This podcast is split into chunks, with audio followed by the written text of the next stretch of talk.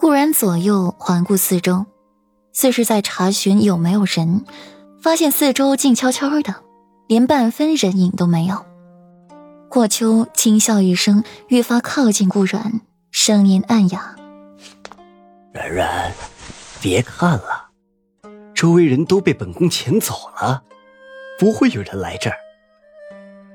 至于裴玉，他也早早的出宫，不可能出现在这里。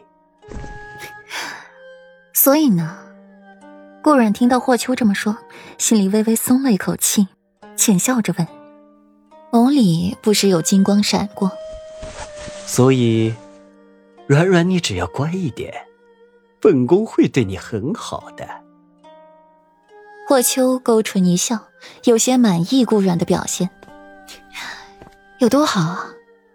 顾软上前两步，凤眸潋滟，比裴玉待软软还好。回应霍秋的不是顾软干净空灵的嗓音，而是一道阴恻恻的问话。寒彻骨髓，是吗？裴玉微笑着站在霍秋身后，戾气肆虐在周身，缓缓扩散，直逼霍秋。嘿，裴世子！霍秋脸上出现诧异。裴玉这个时候应该出现在宫门才对，怎么可能还在宫中？裴玉这个时候确实应该在宫门，只是在宫门口遇上满脸焦急的徐耿。淡淡一瞥，准备走，却被拦下，告知顾阮到现在还未出宫，问自己是否知道顾阮在何处。下意识，裴玉躲开桔梗的手，不做理会的坐上马车，闭目养神回府。只是一闭上，眼睛就想起顾阮和长孙允亲密的模样，心里怒火中烧，不想这么放过他，更加不想给他机会让他与长孙允多加接触。直到桔梗在外面喊了一句，长孙允也没有出宫。太子殿下看到本世子很惊讶。裴玉危险的眯起眼睛，不悦的发音，又望了望身后一脸无所谓的顾阮，薄唇更是薄情的勾起。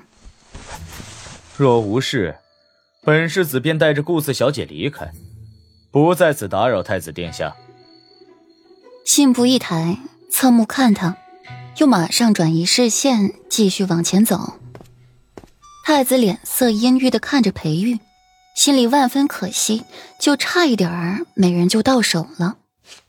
顾软，你就有那么饥渴？裴玉突然停下，让没防备的顾软撞上去，撞得顾软额间生疼。你又发什么疯？无谓的直视他的目光。冷静的表情散发出一种自信的光彩，那份不可逾越的无形傲气，竟有只可远观不可亵玩的气势。裴玉凝视他好一会儿，才用着冷冷的语调说道：“顾软，勾了长孙允不够，你还要勾太子，你的心可真不是一般的大。下一个你的目标是谁？用不用本世子为你推波助澜一把？”好让你不用那么辛苦，需要一个一个的去勾，去讨好。裴玉冷笑着提出建议，将顾软方才碰到的衣服丢下，他嫌脏。如此，顾软便谢过裴世子。御书房内，皇帝正襟危坐，细细批阅着奏折，正好批到北方灾民赈灾一折，满意的勾起唇，微笑。裴青的法子倒是新颖，往大米里掺沙子，才能使得真正的灾民领到粮食，也避免去了别有用心的人扮作灾民去领粮食。因为不到真正万不得已的地步，人们是不会去吃带着沙子的大米的。皇帝点点头，愈发的信任裴玉，这样的臣子谁会不喜啊？陛下，齐国长孙太子长孙允求见。李忠从门外进来，卑躬着身子。皇帝眉一皱，都这么晚了，长孙允还来找自己做什么？不过人家好歹是一国太子，不见有些说不过去，伸手把玉台上的折子放好，才威严道：“迎长孙太子进来。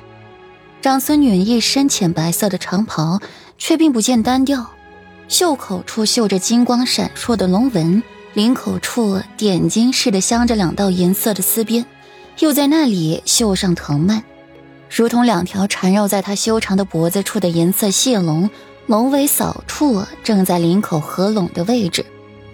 那张俊逸的脸透着高远的随和，几分温柔，高雅似仙。